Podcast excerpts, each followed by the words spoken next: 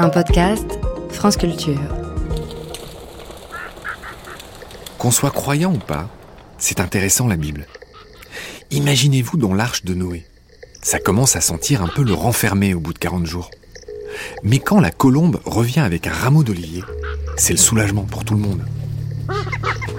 Mais saviez-vous qu'en premier, Noé avait envoyé un corbeau? Et surtout que ce coquin ne revint pas. Et dès lors, la réputation du corbeau était pliée. C'est un mangeur de charognes égoïste et profiteur qui a préféré se baffrer de cadavres plutôt que de revenir avertir les copains. Mécanique du vivant, troisième saison. Le corbeau. Par Marc Mortelmans. Les corbeaux, disons plutôt les corvidés en général, ce sont 130 espèces dans le monde et 10 en France. Et ils n'ont pas toujours eu mauvaise réputation comme aujourd'hui. Mais le christianisme et le Moyen Âge leur ont été fatals. Ces dernières décennies, leur extraordinaire intelligence leur vaut un timide retour en grâce. Une intelligence que toutes les cultures leur reconnaissent depuis l'Antiquité, depuis les Grecs et les Romains, et sans doute même avant. Ça n'empêche pas quatre espèces, la corneille, le corbeau-freux, le jet et la pie, d'être massacrées chaque année. Les agriculteurs leur reprochent, à raison, d'être des pilleurs des graines qu'ils sèment. Ça concerne surtout les corneilles, les freux et les choucas. Par ailleurs, ils sont aussi accusés d'être des pilleurs de nids, ce qui est vrai aussi. Malgré cette régulation, entre gros guillemets, les populations de ces espèces se maintiennent. Comment est-ce possible? Leur incroyable intelligence peut-elle à elle seule expliquer cette résistance, cette résilience? Par ailleurs, sont-ils si inutiles? Quels sont les rôles au juste des corvidés dans leur milieu? C'est précisément ce que nous allons expliquer dans cette nouvelle série de mécanique du vivant sur les corvidés. Ami, comprends-tu le vol noir des corbeaux sur nos plaines? Premier épisode. Un oiseau noir, pourtant si brillant.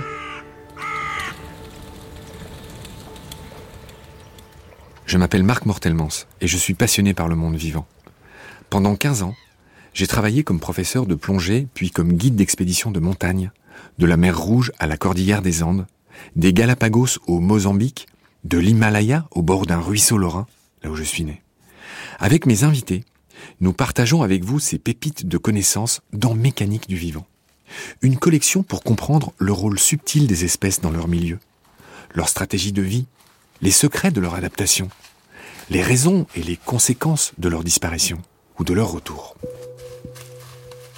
Depuis quelques décennies, les corbeaux bénéficient d'un discret retour en grâce. Leur intelligence et leur mémoire, en effet, sont hors du commun. Les chercheurs qui s'intéressent à l'intelligence des animaux préfèrent plutôt parler plus pudiquement de cognition. Dans certains domaines, les corvidés font mieux que les grands singes. Mais est-ce toujours pertinent de comparer les capacités d'animaux si différents Pour répondre à cette question, j'ai fait appel à Valérie Dufour. Valérie est une éthologue du CNRS qui étudie le comportement des corvidés et elle est basée à Strasbourg. Alors un exemple précis qui pourrait illustrer ça, c'est cette tâche de la fable d'Ésope que tout le monde connaît. On a un tube, il y a de l'eau et puis il y a une petite larve et il faut mettre un, objet lourd ou dense dans le tube pour faire monter la larve. Alors les grands singes, quand on leur propose ce type de test, il y a un tube, il y a une cacahuète, ils doivent mettre de l'eau dedans et puis les, les orang-outans, ils réussissent en moins d'une minute. Ok, ils vont chercher de l'eau, ils vont mettre de l'eau dans le tube, ça fait monter la cacahuète. Quand on présente ça à des corvidés, on voit que euh, si on leur donne le choix entre un objet lourd et dense versus un objet léger, comme par exemple du polystyrène, qui a exactement la même forme mais qui n'est pas lourd ou dense, ils vont choisir l'objet lourd ou dense en premier, et quasiment au premier essai. Et l'analyse au départ, c'est waouh, ils sont aussi bons que les orang-outans, ils ont compris euh, ces notions de flottaison, etc. Ils ont et de densité, ils comprennent le mécanisme. Et en fait, on s'est rendu compte que non, ils ont juste réussi cette tâche parce qu'ils avaient une préférence initiale pour euh, la manipulation des objets lourds et denses. Donc c'est pas du tout une compréhension des règles physiques qui leur a permis de résoudre la tâche, c'est un peu le hasard. Si par contre on leur apprend à préférer des objets légers, eh ben ils vont mettre des objets légers dans ce tube, ils vont se tromper deux, trois, quatre fois, mais après trois, quatre essais, hop, ils changent leurs préférences. Donc ils sont capables d'apprendre très très vite de leurs erreurs. Et c'est là où ils sont très performants comparés aux primates. Qui dit intelligence dit cerveau. Plus un animal est imposant en taille, plus son cerveau est gros, c'est logique. Ainsi celui de la baleine bleue est bien plus gros que celui d'une souris. Et les chercheurs ont inventé un quotient d'encéphalisation, un QE, un peu sur le modèle du QI, qui permet de situer la grosseur du cerveau par rapport à une moyenne.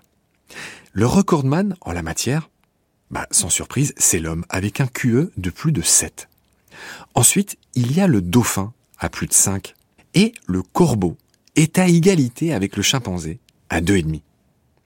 Pour info, juste pour info, Minou et Toutou sont à 1 et la souris est à 0,5. Il faut dire que ce QE ne fait pas l'unanimité chez les scientifiques, mais disons que c'est une première indication. En plus de ça, les corvidés ont proportionnellement plus de neurones et un système de câblage plus court, donc a priori plus efficace que la moyenne. En résumé, ils percutent vite et bien ces oiseaux de malheur. La définition la plus simple de l'intelligence, c'est d'être capable de résoudre vite et bien un problème inconnu. Et l'un des critères, c'est aussi l'aptitude à fabriquer des outils. Par exemple, certaines corneilles, ça a été filmé au Japon, déposent des noix au feu rouge pour que les roues des voitures les écrasent. Mais le plus étonnant des 130 espèces de corvidés, pour moi, est le corbeau calédonien. Son petit nom scientifique, c'est Corvus moneduloides, et il vient de Nouvelle-Calédonie. Ce corbeau-là est en effet capable de fabriquer des outils, puis de les utiliser en plusieurs étapes successives. L'expérience que je vais vous raconter maintenant a fait le tour du monde. Le corbeau calédonien doit aller chercher une larve insérée dans une fente impossible à atteindre avec son bec seul. Le seul moyen d'extraire cette larve, c'est de la tirer hors du trou grâce à une longue baguette enfermée dans une boîte. Il a pour ça à sa disposition plusieurs outils qu'il doit combiner pour ouvrir cette boîte. Alors voilà ce qui se passe en résumé.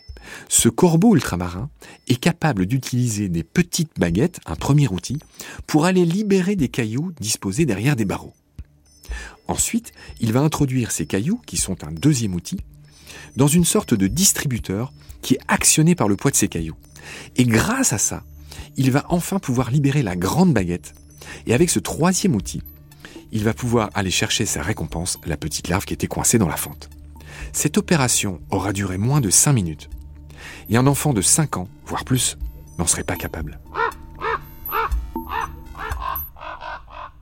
Vous commencez à comprendre pourquoi Ésope, dès le 6e siècle avant Jésus-Christ, a choisi de raconter l'intelligence des corvidés dans de très nombreuses de ses fameuses fables. Mais voilà, le christianisme passe par là. Il a fait pareil que pour l'ours et pour le loup, eux aussi vénérés par les peuples païens. Le clergé a diabolisé les corbeaux. Et pendant toutes les guerres et les épidémies du Moyen Âge, la population est dégoûtée par ces corbeaux qui mangent les yeux puis la cervelle des morts. Horreur, malheur. François Villon, le poète du XVe siècle, a planté le dernier clou dans la réputation des corvidés, qui extirpent les yeux des pendus de sa célèbre ballade. Frères humains, qui après nous vivez. N'ayez les cœurs contre nous endurcis. L'extermination planifiée des grands corbeaux, Corvux corax, commence tôt. C'était sous Charlemagne au 8e siècle. Et au fil des siècles, l'espèce a failli être exterminée. Aujourd'hui, le grand corbeau, qui est le plus gros passereau du monde, il fait la taille d'une buse, 1m40 d'envergure, eh bien lui, il s'est réfugié en montagne. Mais beaucoup d'amis, observateurs et amoureux des oiseaux me soufflent que ce géant revient petit à petit en plaine, maintenant qu'il est protégé. En tous les cas, aujourd'hui, le grand corbeau est protégé en France, tout comme le chouca des tours, Coloeus monedula, le petiot, le minus de la famille, avec ses yeux argentés et sa belle capuche grise. Au fait, vous n'avez pas tiqué en entendant monedula? Il y a comme un air de petite monnaie, de petite pièce dans ce nom. Et pour cause, ça vient de sa tendance à piquer, à subtiliser des objets brillants, un peu comme la pie.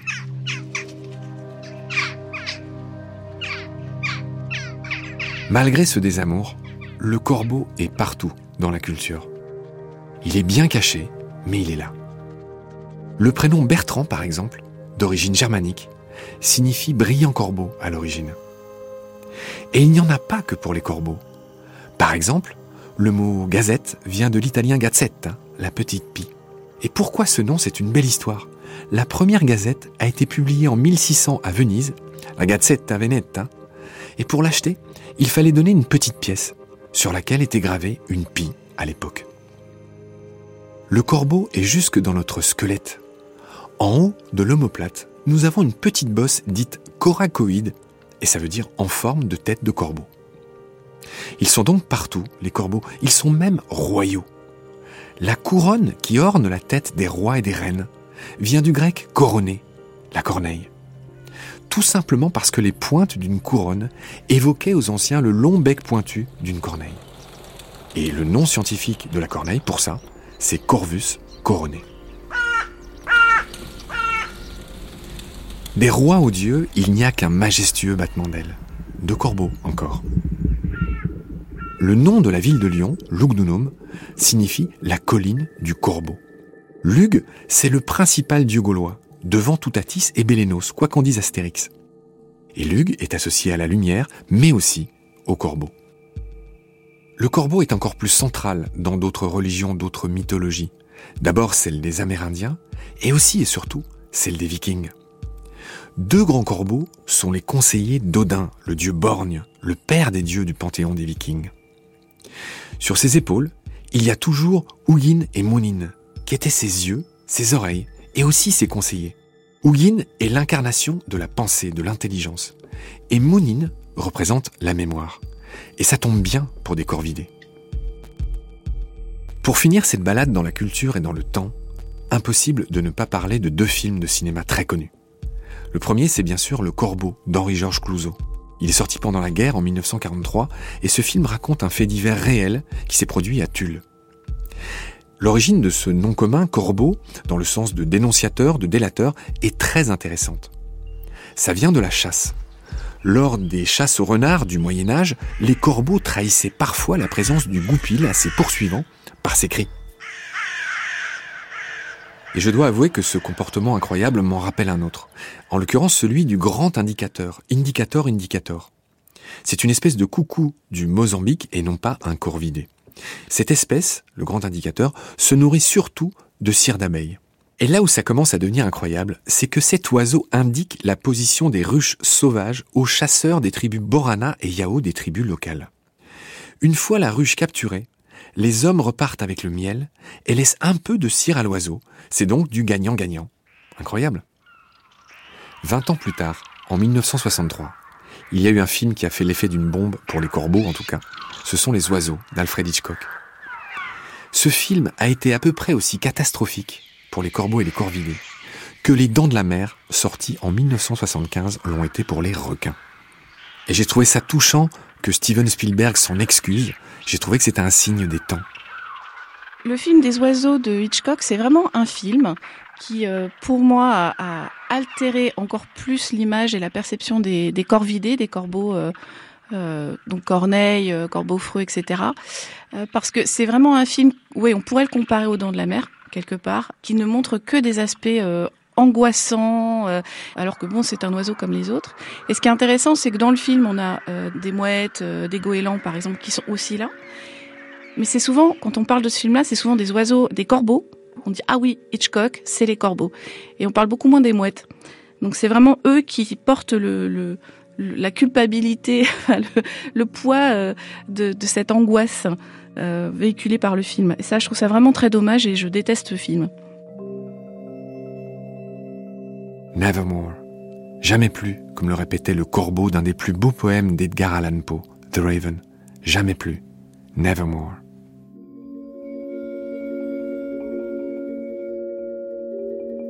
C'est la fin de cet épisode.